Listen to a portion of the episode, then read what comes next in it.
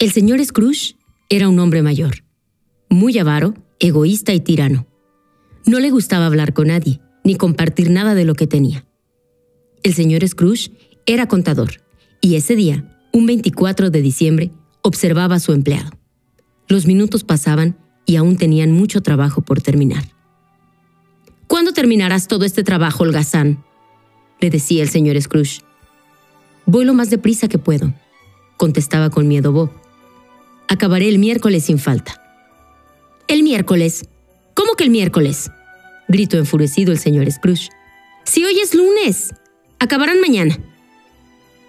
Pero señor, dijo su empleado, si hoy es Nochebuena y mañana es Navidad. ¿Y qué importa eso? Mañana vendrás a terminar el trabajo o estarás despedido. Yo he rechazado una invitación de mi hermana y mi sobrino por venir a trabajar. Nada es más importante que el trabajo. El pobre empleado agachó la cabeza y pensó en cómo iba a decirle a su familia que no podrían estar con ellos en esta Navidad. Llegó la hora de salir de la oficina. Eran las nueve de la noche y el empleado del señor Scrooge al fin pudo irse a su casa. El anciano avaro se dirigió a paso lento hacia la suya. Tuvo que regañar a un hombre que le pedía dinero para los pobres abrió la puerta y se dejó caer con pereza sobre un sillón, en donde se quedó dormido. A las once de la noche, su reloj de pared dio las campanadas, y el señor Scrooge entonces escuchó un extraño sonido que lo despertó.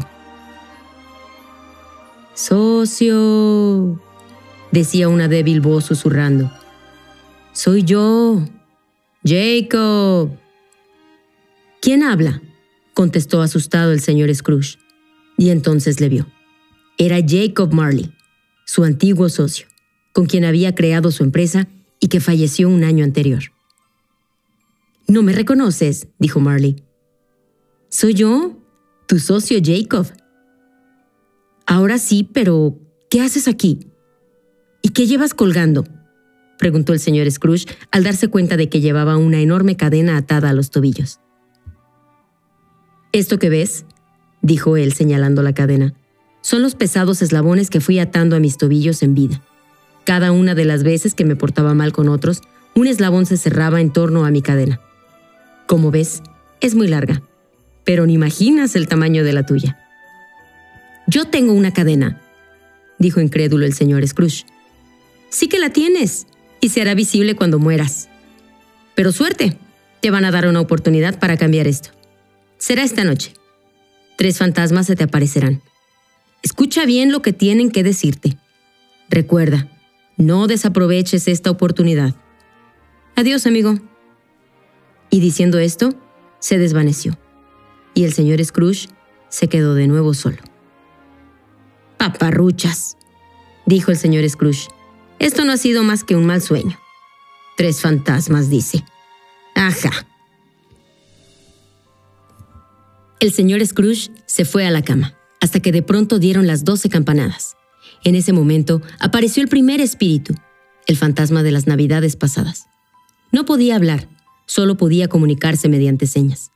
El señor Scrooge sintió una presencia a su lado y se despertó. ¡Ah! ¿Quién eres tú? preguntó al fantasma. El fantasma, cubierto por una espesa capa negra y sin rostro, no contestó. Solo le hizo una señal para que lo siguiera. ¿Qué quieres? ¿Que te siga? ¿Para qué? Preguntó intrigado el señor Scrooge. De hecho, acababa de recordar las palabras de su socio y pensó que debía hacerle caso. Así que se levantó de la cama y siguió al fantasma. Entonces, de pronto, su habitación se esfumó y aparecieron en una acogedora casa, en donde olía a pavo asado y en donde un enorme árbol de Navidad presidía el salón. Una familia muy feliz preparaba la Navidad, mientras que un niño jugaba alegre con su hermana. ¡Ey, Ebenezer! ¡Tina! ¡Vengan con nosotros a cantar! dijo entonces la mujer. Sí, mamá, voy, dijeron los niños dando saltos de entusiasmo. Ese día, su padre había llegado antes del trabajo y su tío, que les quería mucho, había llevado regalos de Navidad. El señor Scrooge sintió entonces que unas lágrimas resbalaban por su mejilla. ¿Por qué me has traído aquí, fantasma? ¿Por qué me haces esto? Ese niño soy yo. Me encantaba jugar con mi hermana. Y ella es mi madre. Era una mujer muy dulce y me amaba. Era tan feliz. El señor Scrooge se dio cuenta de que de pequeño era mucho más feliz. Amaba y era amado por los demás. Después de ver esa escena, el señor Scrooge apareció de nuevo junto a su cama. Y justo cuando iba a volver a meterse en ella para dormir, apareció el segundo fantasma. El segundo fantasma le llamó por su nombre. Ebenezer, corre, sígueme. Tenemos prisa. ¿Qué prisas? ¿Por qué? ¿Quién eres tú? Soy el fantasma de las navidades presentes. Quiero que veas algo, le dijo. Y entonces le agarró de la mano y volaron por encima de todos los edificios hasta llegar a la casa de su empleado Bob. ¿Alguna vez visitaste a tu empleado, Ebenezer? ¿Sabes cómo es su familia? preguntó el fantasma del presente. ¿Para qué? No quiero saberlo. ¿Y por qué me llamas Ebenezer? Soy el señor Scrooge. Ebenezer, mira bien. Así es como vive tu empleado, al que obligaste a trabajar mañana, día de Navidad. Entonces, el señor Scrooge vio un humilde apartamento en donde hacía mucho frío. Una mujer intentaba cocinar unas patatas, mientras Bob, su empleado, secaba sus calcetines junto a una pequeña lumbre que apenas daba calor. Cariño, no gastes toda la leña, o no tendremos para mañana, le dijo su mujer desde la cocina. Entonces se oyó la tos de un niño y un pequeño avanzó desde otra habitación con muletas. Tim, ven con papá, le dijo Bob. El pequeño se sentó junto a su padre y entonces la mujer fue junto a ellos. Se nos han acabado las medicinas, le dijo entonces Bob a su hijo. Pero no te preocupes, que seguro que el bueno de mi jefe me ayuda de alguna forma. Igual me da algún aguinaldo. ¿Aguinaldo, dices? gritó enfadada la mujer. Ese hombre es tan egoísta que no te dará ni las gracias. Más nos vale buscar otra forma de conseguir las medicinas de Tim. Ya pensaré algo, no te preocupes, dijo Bob apenado, mientras Tim seguía tosiendo sin parar. Bueno, no vale la pena enfadarnos. Cantemos juntos. Así se pasará antes el tiempo y podremos tomar las patatas cocidas. ¿Qué les parece? Y la familia comenzó a cantar villancicos frente a un pequeño Belén que habían colocado a la chimenea. Pero, dijo entonces el señor Scrooge, ¿por qué nunca me dijo Bob que tenía un hijo enfermo? ¿Tú le preguntaste alguna vez por su familia? Preguntó entonces el fantasma de las navidades presentes. Yo no, claro. Entonces no pudo contártelo. La escena dejó muy tocado al señor Scrooge. La enfermedad de aquel pequeño le había dolido mucho. Pensó en lo feliz y sano que era el pequeño. Y en medio de estos pensamientos, ya estaba de nuevo junto a su cama, cuando de pronto vio aparecer a un fantasma lujosamente vestido, con ropajes bordados con hilos de oro. ¿Y tú quién eres? ¿El futuro? Tú lo has dicho, el fantasma de las navidades futuras.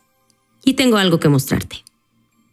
Qué raro, contestó el señor Scrooge, y ambos aparecieron de pronto en medio de un cementerio. ¿Qué hacemos aquí? ¿Por qué me traes a un cementerio? Estas son las navidades del año que viene. Quiero que veas qué nombre está en esa lápida. Dijo el fantasma, señalando una piedra con una inscripción. La lápida estaba rodeada de decenas de personas que lloraban amargamente. El señor Scrooge leyó entonces el nombre de Tim, el hijo de su empleado. ¿Cómo? ¿No es posible? dijo enfadado el señor Scrooge. No puede morir, es solo un niño. Su padre no consiguió dinero para las medicinas. Se podía haber salvado con un poco de dinero. Pero mira allá, allá cerca, hay otra tumba que quiero que veas. ¿Cuál? Preguntó el señor Scrooge. Esa de allá que está apartada y solitaria. Sí, esa. Nadie fue a dejar ninguna flor en ella desde que enterraron a esta persona. De hecho, nadie acudió a su entierro. El señor Scrooge se acercó temblando y sí, vio su nombre inscrito en la lápida. ¿Por qué? No quiero que pase esto. ¿Cómo puedo cambiarlo? En tus manos está, Ebenezer. En tus manos está. Y diciendo esto, el espíritu se desvaneció por completo. El señor Scrooge apareció de nuevo junto a su cama e intentó dormir. En breve dieron las ocho de la mañana. El día era espléndido. Hacía sol y el señor Scrooge tenía muchas cosas que hacer. El señor Scrooge se vistió rápido, salió de la casa disparado, paró junto a un hombre que pedía dinero para los pobres, hizo una fantástica donación y fue a comprar el pavo más grande que encontró. Entonces lo llevó a casa de su empleado. Al abrir la puerta, ya preparado para ir al trabajo, Bob apenas podía dar crédito a lo que veía. Atrás, Bob. Hoy no se trabaja. Es Navidad. Traigo para tu familia la comida. Bueno, y me encantaría conocer a tu mujer y a tu hijo. Claro, contestó Bob totalmente sorprendido. Ella es mi mujer y él mi pequeño Tim, señalando al niño que no paraba de toser. ¿Y qué le pasa al pequeño Tim? Preguntó el señor Scrooge. ¿Por qué tose tanto? Está muy enfermo y necesita unas medicinas. No se hable más, Bob. No sé por qué no me lo dijiste antes. Hoy justo venía a traerte un aguinaldo y una subida de sueldo. Y le entregó su empleado una buena suma de dinero. Pero señor Scrooge, esto es demasiado. No debería aceptarlo, dijo contrariado Bob. Nada es demasiado. Asegúrate de que Tim reciba las mejores medicinas y de que se ponga bien. Eso es lo único que te pido. ¡Ay! ¡Feliz Navidad! El señor Scrooge salió de la casa de Bob y fue a la de su sobrino, quien ya no le esperaba. Tío, has venido, qué ilusión. Claro, sobrino, dijo entonces el señor Scrooge. No pensarías que iba a desperdiciar esta excelente oportunidad de estar con mi familia. ¡Feliz Navidad! Y el señor Scrooge celebró no solo esta, sino muchísimas Navidades más, junto con su familia y todas las personas que comenzaron a quererlo.